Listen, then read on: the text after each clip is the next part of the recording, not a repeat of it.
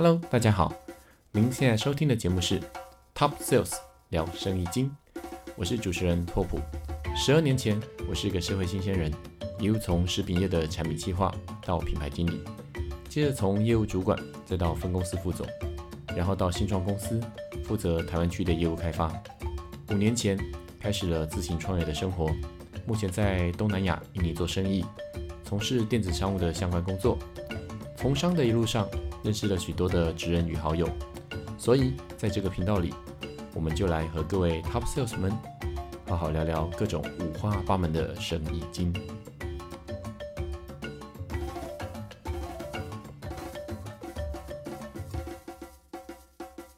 大家好，我是拓普哥。我们今天邀请到的是我的一个好朋友，传说中的海鲜控，大家都叫他左左。我们现在就来欢迎他一下，我们欢迎左左。Hello，大家听众好，我是左左。那个我刚开台前就问他一下，说，哎，为什么要叫你传说中的海鲜控哦？A K A 传说中的海鲜控这样子吗？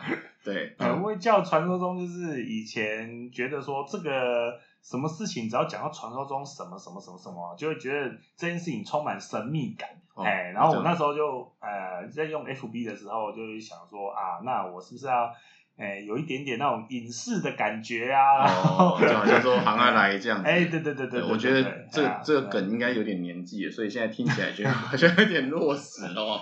没有关系，那我们是怎么认识的？其实啊如果说有看过我以前的直播节目，大概约莫三年前吧。对我在前一间公司哦不止啦哦不止哦，啊对哦，不止哦，不止了，四年前哦。嗯，对对对对，四四年五年四五年前有哎对。那因为我有几场直播节目，其实我有邀请左左一起来上我们的节目哦。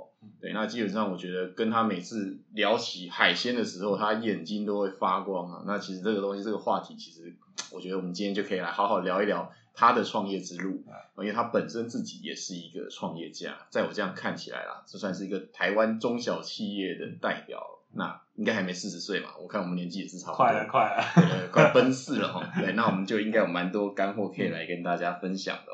一样，我再介绍一下，因为大家看不到他的本人长什么样子，所以我们今天这个以广播类型的节目后，还稍微稍微形容他一下，因为我很少会访问到身高比我还要高的受访者哦。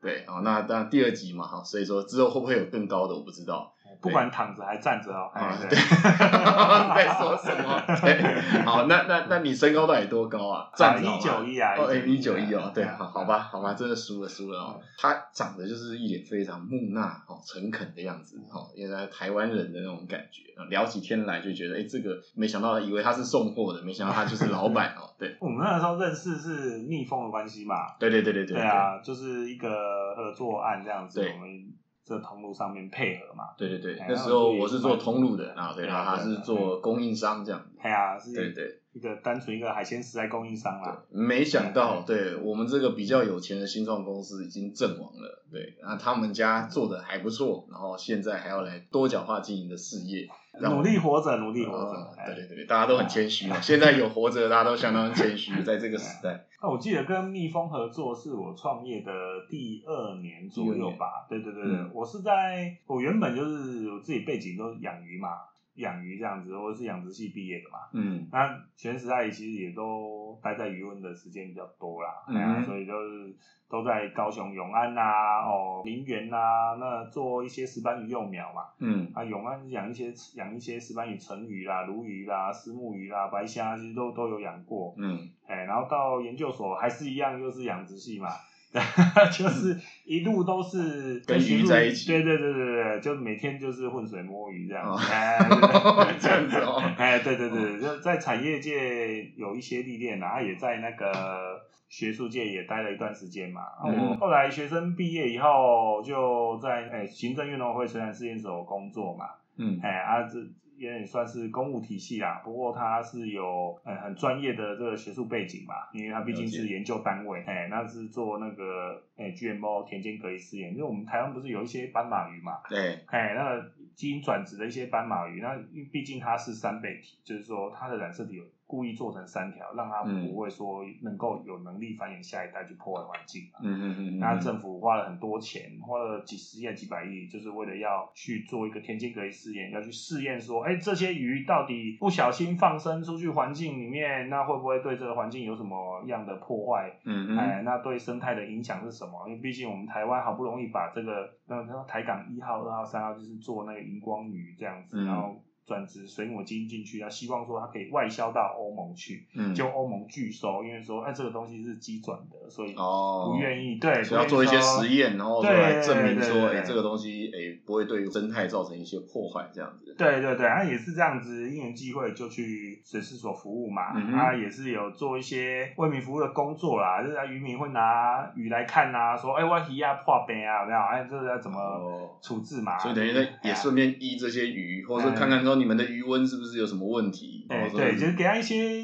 一些 suggestion 嘛，然后，就是说嗯哦，建议他在养殖管理上面可以怎么去做调整嘛。那详细如果要开药，当然我们要请兽医师啦。了解哎，。不过不过就是说，呃，在产业界我们也是看到蛮多的这个变化，不管学术界和产业界。那后来我去了美国一年回来就很想创业，结果呃一直苦无机会，毕毕竟家里面爸妈都是上班族嘛。嗯哎，那后来来台北工作，哎，那，嗯在一间上市贵公司上班，啊，嗯那间上市贵公司，哎，投投资整套的这个室内的那个循环水养殖，嗯那我是去那边就是哦，在这个部门的第一人呐、哎，嗯，从无到有，就一张桌子、一台电脑、一个 电话这样子，哎，这个部门就开始了。这个 BU，这个事业体就在你手上对对对，真的是哦，也是蛮有趣的，蛮多体验的啦。就是说哦，那种公司内部创业的那种，于是你的创业魂就燃烧起来。对，然后就毕竟我从美国回来就一直很想创业，所以我、嗯我哎遇到这样子的机会，当然就是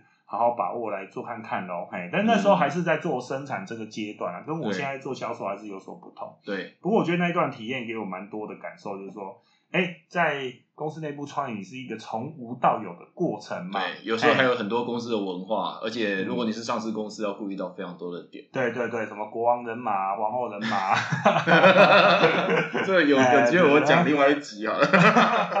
对对啊，这个就肯定会遇到啦，反正就是这种生态就是会这样嘛。不过我觉得那体验是很棒的，就是说，哎，一个从无到有的事业体，它要如何的这样子一步一步往上走、往上爬，而不是一步登天的嘛。对对，那也也是因为因缘际会，刚好是我爸爸这个，诶、在几年前爬山刚好受伤嘛，那嗯我记得那一年，诶，一二年啊，嗯一二年、一三年的时候，嗯哎，那时候就是刚好我爸爸爬山受伤，然后就摔伤颈椎嘛。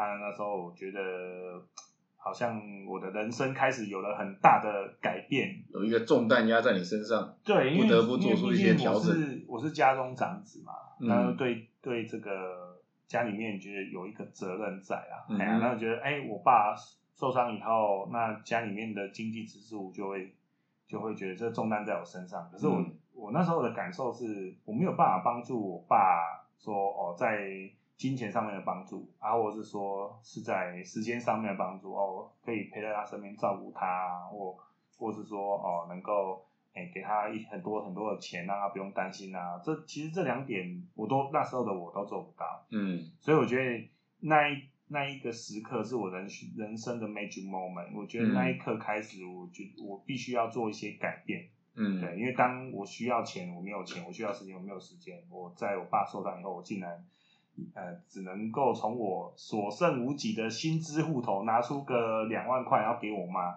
嗯，但我知道那我我妈说啊，我拿拿两万块给她干嘛？我说啊，就这我就只有这点钱可以帮助家里面嘛。嗯对啊，但是就觉得这帮助不大啦。那、你说嗯要在家家人身边陪伴他，哎、我也只能待在家两三天，我就要回到我自己的工作职场岗位上对，就会觉得说，哎，好像真的帮不上忙你。是感觉到有爆炸性的压力，让你有爆炸性的成长。所以我从那一刻开始，我就决定我要创业。但是嗯当然啦、我我不是说像很多人说，哎，我找了很多股东，然后我们啊、拿了很多钱这样子哦，那嗯做了一做了什么生意，并不是这样。我是、嗯哦一开始是从从完全没有资金，然后就开始揪团购卖海鲜嘛，因为我我在公司上班，我总是不能够呃搞一间公司跟我老板一模一样吧。我懂你意思。哇，所以其实你跟我们上一集的采访者一样，他一开始是在印尼做类似单帮客，然后开始搞成一个事业体。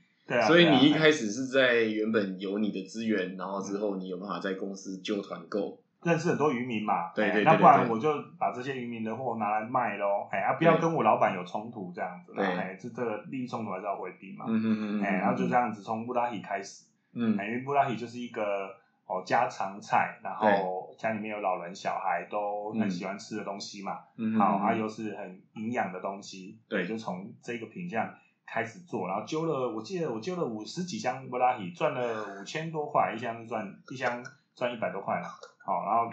那个赚赚了五千多块，五千四百多块，啊，跑去环南市场那附近，啊，那边很多卖那个冰箱的嘛，对，搬了一台那个二手，哎，没有搬了一台全新的，但是那很小，那小到，哎，它，哎，那是六十公分还是九十公分嘛？六十乘六十啊，哎，六十乘六十的那个直立式的卧室冰箱，卧室冰箱，哎，然后用轿车哈偷偷那个放到后座，然后偷半夜两点多开进公司宿舍，哎，啊搬偷偷搬进去。房间里面，然后插电开始有库存，所以一开始的库存就是一台小冰箱，对，真的，真的是这样从这样开始。但是你说的是二零一二年那时候还没有冷冻宅配这么这么简单，不然你做转单就好了。二零一三年，二零一三年那时候已经是二零一三年，对啊，不然你就直接揪团做转单就好了。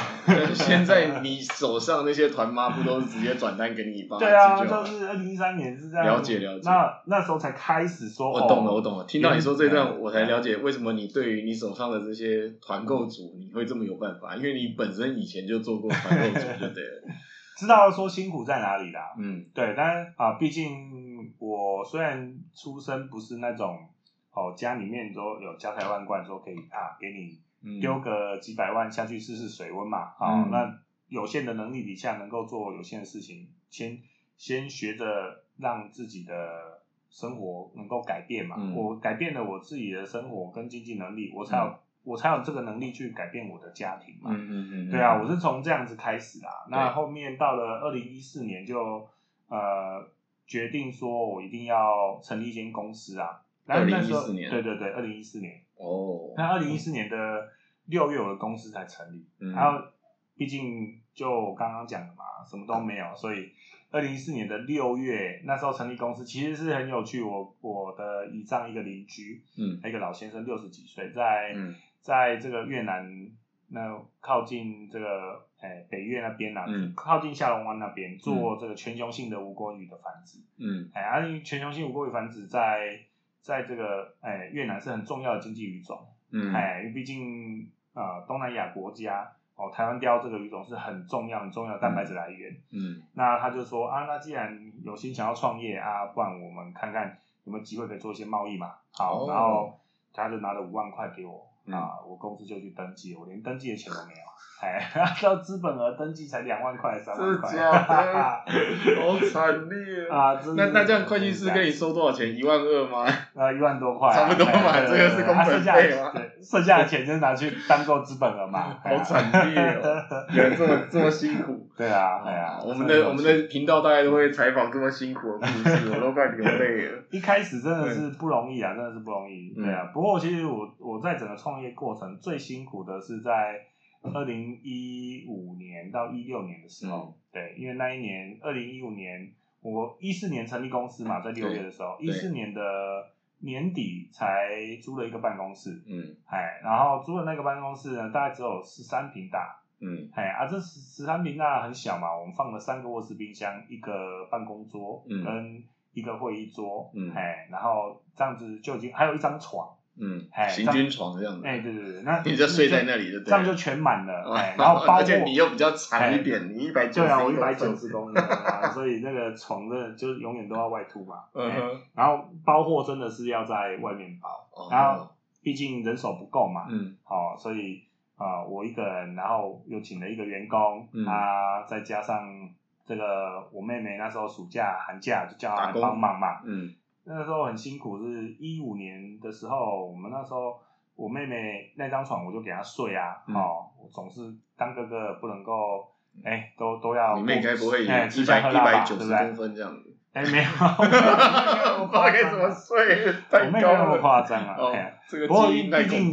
床位有限嘛，就只有一个，嗯哎呀，所以我都是睡在那个卧室冰箱上面。，Oh my god！你睡在卧室冰箱上对对对对，那你们家你们的卧室冰箱两个并在一起，然后你睡在上面。没有单一个啦，就直接那个五点三尺的那一种哦，哎，五点三尺的卧室冰箱，海尔的，然后就哦用一块瑜伽垫这样子，哇哎，所以我早上我员工来上班，他是看到老板躺在冰箱上，天哪天哪！对，这种画面还真的蛮难想象的。对，对啊，就是不容易啦。那时候，然后呃，到了一五年、一六年那时候，因为毕竟啊、公司开始有在成长嘛，对哦，每一年、每一年、诶、每一个月、每一个月渐渐的成长。那还不错啊。对，但是还是没有办法损平啊，因为公司一开始的对时候，，要滚要滚金流，你若赚一点对钱，就要再买多多进一点货，这样。对对，啊，一开始都是做一些呃零售的对，而且，而且感觉起来不可能，你进十支商品，十支都丢周嘛。对对不对对？哎，会有囤货的压力，有有一些慢销品，加上对，哎，然后冰箱的空间也有限嘛，对啊，资金有限，空间有限，嗯然后管销公司成立以后，其实管销就慢慢慢慢对会增加。等于其实大概每个月有有有赔吗？还是说每个月大概就是转过去一己没始其实赚什么钱？是赔的，一开始其实是赔的，然后那时候真的是很辛苦啊，因为因为但是我觉得我很 lucky 是说真的有一些贵人帮忙啦。嗯所谓贵人就是说啊、真的相信我的一些朋友啦。嗯哦，其实做生意当然哎还是会有一些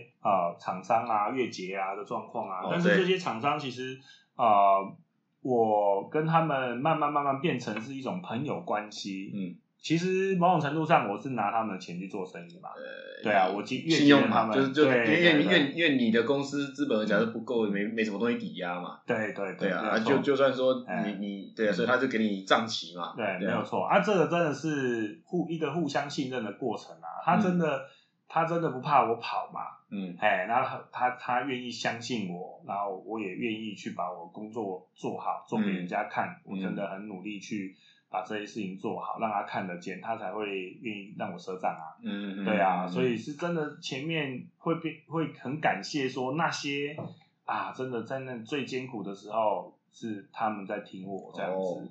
所以你可以把那几家厂商的名单都列在底下啊，大家要创业都可以去找他们。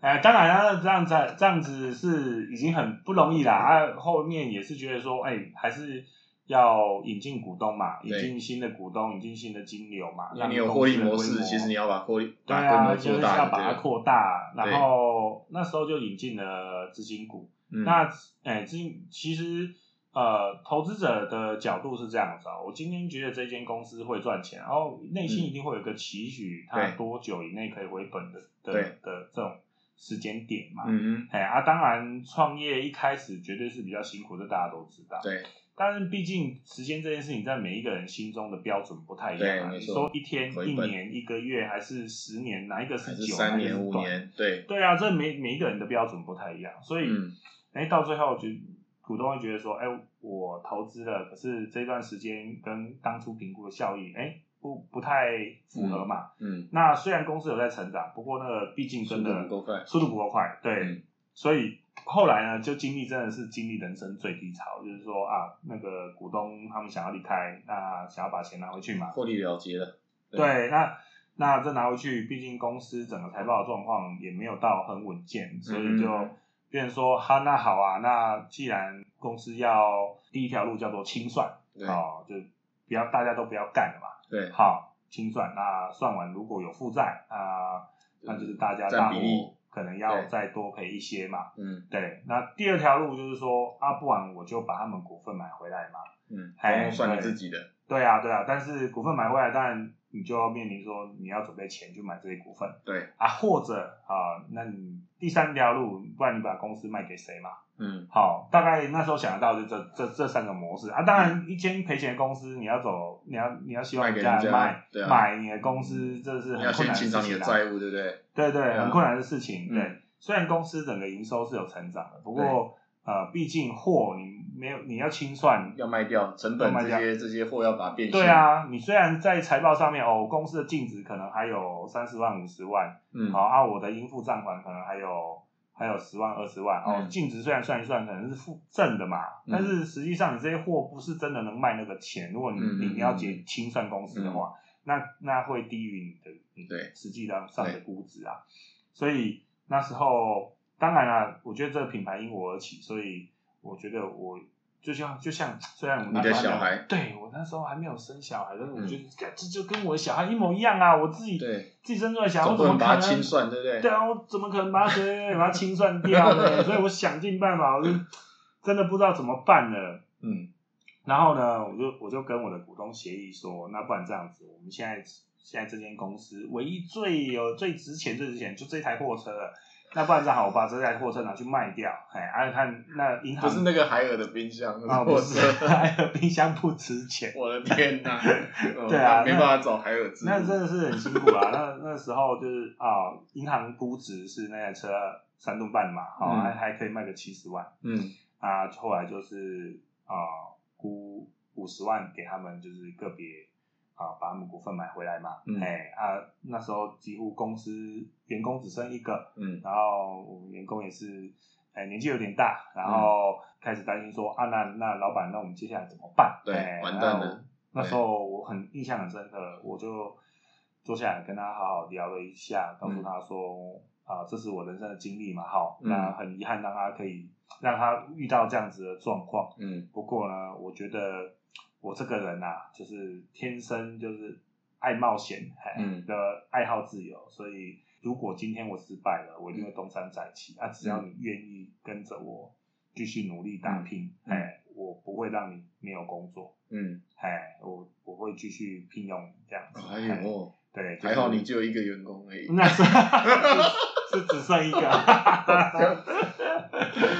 呃，不过这蛮太感 lucky 啦，就是真的对撑过去这样子啊。后来把公司重新再整顿嘛，好，然后把整个财务工程好重新再建立起来，嗯然后把整个有什么样比较大的转变呢？就是说，其实前哦，跟微型企业哈、最多遇到的一些问题，当然我在整个创业过程中，在前面哈、我刚刚讲到二零一二零一四到一五年那个时候，嗯。其实那碎冰箱的那一段，对。那一段是真的受限于空间嘛，所以不得不吃苦啊。对，啊，再来是说小公司你的那个营业额的上下起伏是很大的，因为小公司哈、你你今天不去找生意，你今天就没饭吃对啊。，没错。哎，，按、你明天的生意在哪里也不知道，有可能是有一餐没一餐的，对，因为没有，有整个生意量体，没有老客支撑，对。哎，因为没有没有人知道你嘛，nobody 嘛，对，啊，所以在 nobody 的情况底下，就自然而然没有回头客嘛，嗯。嘿，但是当为什么很多人说成功企业是三年后、五年后它才才能够变得稳健，就是因为它有一个老客在支撑它的营业，了，解，嘿，所以当他遇到危机困难的时候，他有一个基本盘在嘛，对，不哎，所以为什么人家说哦，行李在这孤等，就是因为嗯，还那时候还没有人知道我吧？对，哎，啊不然就变传说了哦。哎，对啊，真的会变成传说啊。哎呀，不过就是那前面一五年大概就是那个状况底下，对所以那时候是很努力、很努力的每在找每天每天的营业额在哪里，在想明天我的饭在哪里才。可是你们那时候主要的生意是在电子商务上面吗？就是对其实一开始啊所以你没有办法知道这些消费者是一开始对对一开始其实是做零售那一块，哦就是很专注在把哦电商这一块做好，然后在哦零售端嘛，哦、嗯。我要如何去推荐给一些社区妈妈，如何如何去影响一些人知道曝光我的品牌嘛，，对对对，哎对，那到了一哎到了一六年的时候，那时候已经有资金股了，嗯那我们我们也多了一些钱嘛，所以开始哦添购一些设备，对。然后我们开始哎买买买买货的量体也变大了，嗯。那买货量体变大，自然而然我我得找批发的客户啊，对对对我得要去找餐厅的客户，对。我得开始去找到这些哦那种用量需求比较大的客户嘛，所以。嗯。当那时候开始的时候，呃，第一个面临的问题其实就是现金流 （cash flow），嗯，因为你会有这一段是你已经整顿完之后，之后还没还没，那时候其实就开始始会遇到现金流卡 flow，对对，会卡住，因为嗯。你的你的进你有诶你的进项收账款跟你的销项，啊，对。你进项有一些可能是现金的，但是你销项的部分有一些是月结的，你的钱还没有进来嘛，对，不是你那生意没赚钱，而是你的钱在别人手上没办法再上，买货，对，你的钱在别人手上，所以其实那时候是卡在这样子的状态，就是说，哎，我货不可能等到客人跟我叫我才进啊，所以我一定是提前进进来啊，对，因为我稳定的在销售嘛。嗯但是我卖出去之后，我这个月的月底我才能跟对方结账，在下个月的月底我才拿得到钱啊。对那这样一来一来一往就两个月了，再加上你提前一个月的进货时间，好，一月份进，二月份销，三月份才三月底才收到钱，你是四月才可动用，对对对，所以对这样子的 cash flow 就已经三个月了。对，所以你大概要准备三倍以上，对，没有错。那那时候就是哦，一直不断的挖东墙补西墙，试着能够差不多活着嘛。对我差不多也经历过那段时间，试着能够活着。我每个月那个账本上真的是想象不到，我看起来哎只有三位数了，还至少不是负负值，我付完所有的钱，账本上所有户头里面居然剩下只有三位数。哎，户头不会是负的啊，哎，但是实际上在别人的账户上面你是负的，这对对对样。对，就是奇怪，怎怎么会怎么会货款为什么还没付？为为为什么我 我我我做生意越做越穷？为什为什么我我我连路上一个便当，我可能身上的现金都不够对啊，买那对对对，个便当。会会有这样的状况。然后一收到钱，哦，那谁的钱会进来，哦，赶快去付谁的钱，这样子。对对对哎呀，对啊，为什么就要赶快跟人家销账对嘛？啊，啊人家还叫你逃给，结果没想到只是他的户头居然是这 这么的贫困，然后发现那个陶哥其实过得比员工差。对对对，员工还可以一个月可能领个两三万块的啊，哎呀，是这是很多很多微型呃台湾微型企业会面面临到的一个一个窘境啊。我觉得嗯那一段真的是，哎，要经历过的人才会懂。那那一段其实就死掉百分之八十的人了。差不多。哎，但就觉得说啊，我干嘛不回去上班，给老板骂一骂，至少一个月可能还有四五万块可以。对啊，真的是这样子啊真的是这样，就是一开始这样从从无到有，然后到了有以后，就发现哎，好像做老板怎么没有比员工好这样子。对，嘿，这是一个心路历程啊，然后还没有办法下班，嗯六日你还要上班。对，没有假日，因为我就我记得，如果你的客户是餐厅，六日你还要去上班。哦，啊我们是跟着跟着餐厅走的。那因为我公司从头有做零售跟有做批发嘛，对，所以我们呃做批发的通常他们是做水产相关，或者是休礼拜一嘛。嗯可是我们做电商礼拜一是不能休的。对哎，因为礼拜一是因为单通人家比较多六日，对对对六日六日人家休息，啊，礼拜一又赶快要拼出货嘛，对不对？哎，所以所以我们做电商跟做批发一起做，所以搞到我自己都全年无休了。三百六十五天。对啊，我一年就只休初二，哎，哎，不是我要回娘家，那时候还没老婆，单身，哎，是就是觉得，哎，初二这个大家感觉还没有要出来餐厅用餐，嗯，然后电商那一块也都还没有开始动，对。哎，所以赶快趁初二这样子可以回休息。对啊，回家看看爸妈这样，来告诉他们说，哎，你儿子儿子还活着，哎呀，对啊，真的是还蛮辛苦的啊，前面，嗯。然后我觉得从一开始要试着活着嘛，嗯，哎，到能够活着，到哦要活得好，这是完全不一样的对。状态，甚至甚至后面要活得精彩嘛。嗯，哎呀，那那那时候到了一六年的时候，其实慢慢我把公司在财务上面哦重新再做一个调整嗯哦，那还有那个在销售方面，我也重新再做一个调整。所以说你这样公司假设两个人，嗯你从开发商品，嗯然后到做生意这一块做业务，嗯甚至到一些包装行销这种定价，全部都你自己做嘛。嗯那你的人可能是做一些事务的工作，或是送货，或是联系的这些工作嘛。可是你要身身兼企划、跟身兼业务、跟身兼后勤、财务、会计这些，等于是你自己要去管这些事情。对啊，全部啊。其实一开始会觉得说没有办法做那么多事，对，的确人真的，呃，我觉得老天也是很公平啊。嗯好，每一个人都是二十四个小时，嗯，不会今天你是郭台铭就多一分钟，不会嘛？嗯哎，但是呃，也因为这样子，所以在有限的时间条件底下，有那么多事情，到底该怎么去做啊？人家很呃，当然一开始哦就会想，哎，想到这个问题，大部分的答案就是说啊，那你分配给别人做啊。嗯，可是，在创业初期啊，你就是没有钱啊，你要怎么分配给别人做嘛？对，哎，所以呃，系统就很重要。但我觉得这也是啊、我这个人的，我发现我自己的这个个性的特质，嗯。我我是呃很会做系统的人，就是、嗯哦写 SOP 干嘛很行，嗯可是其实写系统写也要写一套系统出来，对。要一个 SOP 是要花很长的一段时间嘛。而且要一些经验才能除除错嘛，哪边这个这个流程好像不太对，要怎么改？对对对，那这这个过程，当中，可能在你的生意上是因为经历了某些的失败，或是某几次跌倒了，你才去哎这个地方好像嗯有一个地方没有对，所以这边在修正。对啊，会有对，会这都是一些一些时间的累积，去慢慢把这些步骤调调正确，这样子。嗯，对，而且你公司的呃状态，比如说你做十万、二十万的生意，跟做五十万、一百万，跟做一百万、一千万的生意，对。这是完全不一样的 SOP 啊。对，哎，所以系统你写完之后，会发现明天就不能用了，哈哈 明天又要换了，哎，觉得哎这个 SOP 又要改了，好哎，对像对对，客户不一样，客户的业态不同，这样子好像不行。没错，对。没错，就会有砍掉重练的这个状态嘛。嗯。不过其实公司成长就是一个起起伏伏、起起伏伏的过程嘛。对，哎，但是我我我感受很深是说，前面其实一开始哈、都是什么事情都亲力亲为，都自己做，对，好哦，送货也自己送啦，然后客人自己开发啦，哈、嗯然后行销自己做啦，账自己算啦，对，好、然后那个采购也自己来嘛，然后对我还要再去产地找商品嘛，对，好，然后找相对应这个客户要的东西嘛，对那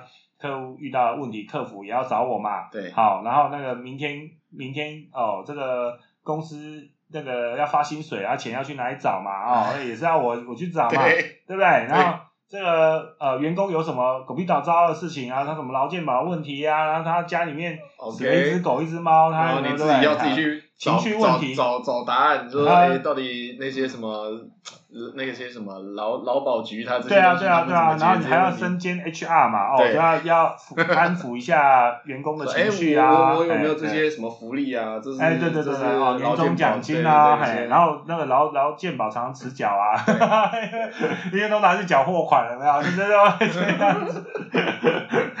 哎呀，这一开始真的是会运作上面会很卡嘛，就是你你的资源是有限的，哎，对然后要做的事情太多，然后到最后就会开始哎怀疑自己啊。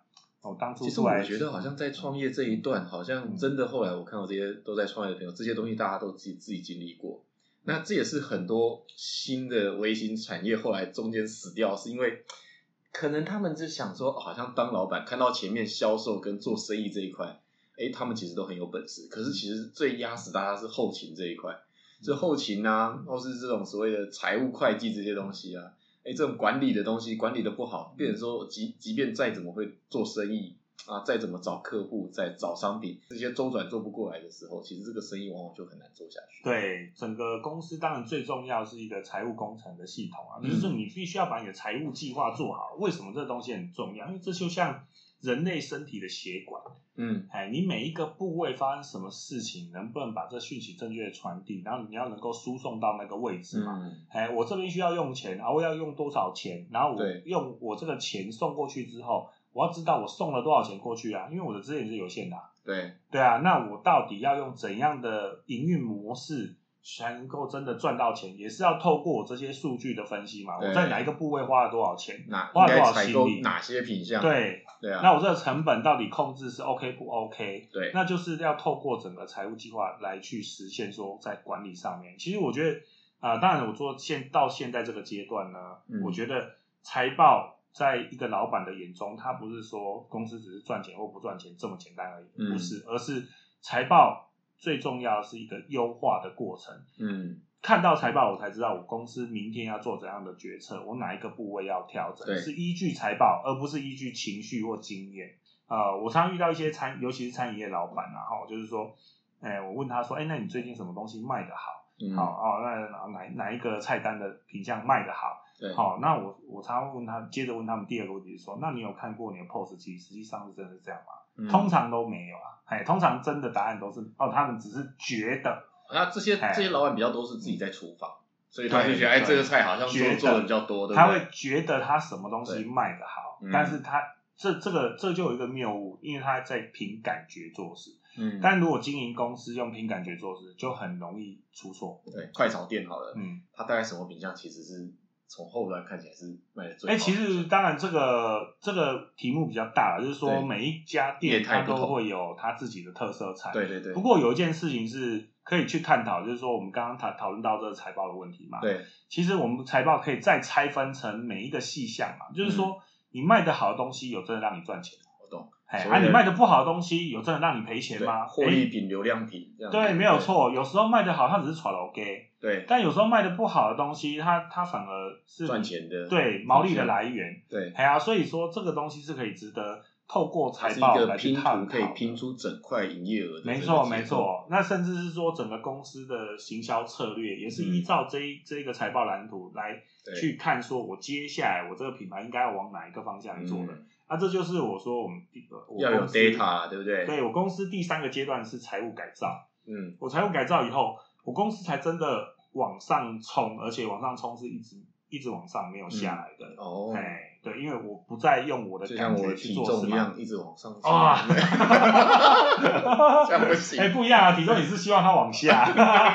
对 对啊，但是这我觉得一间公司就是说啊，它的财务系统是非常重要的。对第二个是说，我刚刚提到前面都是亲力亲为嘛，那后面的改造就是说，你可以我不能什么事情都亲力亲为稍微梳理一点来看这些数字，嗯然后来下一些决策，影响你公司后面到底要做哪些事情。没错，没错，就是说，呃，一要把自己的时间换回来。今天当老板，当然，呃，如果我每第一天做送货的事情没问题啦，哎，因为我们嗯还是要经历过说啊，整个流程是什么嘛。对，好，但是如果我做了一年，做了一天，做了一年，做了两年，我都还是在送货，那就不对了。嗯，哎，我必须要去将我的时间买回来。我已经知道这个流程了，我要赶快把这个 SOP 定好，交给别人，让让别人去取代我的工作。对，那我才能够坐在更高的位置去看我整个盘面，我到底该怎么去调整嘛？嗯哎、我的公司的每一个部位该怎么调整？我的送我的送货已经有人替代掉我的工作，那我现在买回这十分钟、二十分钟的时间，好好坐下来思考我公司的下一步要做什么，我要、嗯我要找哪一个客户，我要什么东西要怎么卖，其实需要时间来思考。就是我最低潮那时候嘛，就是嗯那两个股东，我请他们啊、离把开以后车子带走了之后，对对对对，对那那啊、后面我花了三个月的时间做啊、整个销售系统的改造。那嗯财务工程的改造其实是那我很感谢那两位股东，就是说他一直在提醒我的这些事情啊。嗯那也因为他们两个逼我非常紧，所以我的财务工程其实是在他们之他们那时候我就做的还可以的啦。哎，只是说后面做的更精细，让这个误差值是变小。很多其实那段时间算是你的低潮啦，那就是说你有这样在重生，就是他们有给你这些对刺激啊点，对哎对对刺激。那我哎、其实我觉得很多人哈、做财报，尤其是微型企业，当然我们今天讨论的是微型企业啦哈。如果大公司，当然它是投资人的钱，那一分一毫都不能随随便便。对，但是微型企业很多是个体户，对哦，就是自己一个人就是老板，有内账外账，对他没有 他没有其他股东嘛，对好，他没有其他股东。正常的情况底下，一开始都没什么在注意做账这件事。对那但是财报就像我刚刚讲的，一间公司要成长，必须要有好的财报，有精准的财报。嗯好，那做一开始我做出来的财报其实是不准的嘛，嗯哎、但是我知道我做出来不准，那我明天的目标就是让它更准一点。嗯我现在有六十趴的准确率，我明天目标就是六十五趴、七十趴，嗯我后天就是八十趴、九十趴，哎，嗯我要一直不断的进步。还有，当然我不是追求到说一百趴啦，你要有偶尔会有漏网之鱼哦，嗯那一两一两张发票忘记漏漏掉，忘记报嘛，嗯哦，忘记弄进自己的内账，但是最起码精准度目标就是九十九趴嘛。嗯。哎、那我的落差，我的误差值不大，那我这些数据才它的信赖区间才是 OK 的，相可以相信嘛，对对不对？哎呀，这做统计上面就是这样是是是，哎，所以哦、呃有了一个好的哎正确的财报、精准的财报，才知道公司怎么调整，然后再嗯。把自己的哦时间买回来，好、已经做过的事情，不要在每件事情亲力亲为，而是要让别人系统化去替代掉你的工作。对那我那时候呃，就是从这样子这两件事情做完之后，开始就是往上冲啊，嗯哎呀，呃，我们不知不觉既然已经聊了快四十分钟了，哇塞，，我们现在已经聊到民国几年的事情了？二零一七年了吗？二零一六年，对啊，一一那时候已经一六一七所以我们可以把它分成上下集了哦。对，我们把卖车之前 就是佐佐先的奋斗故事上集，听完前面那一段，大家应该已经很迫不及待想听看到底后面他怎么往前冲了哈。那我们下一集再继续分享这段故事。OK，好，那我们下集再见喽，拜 拜拜。拜。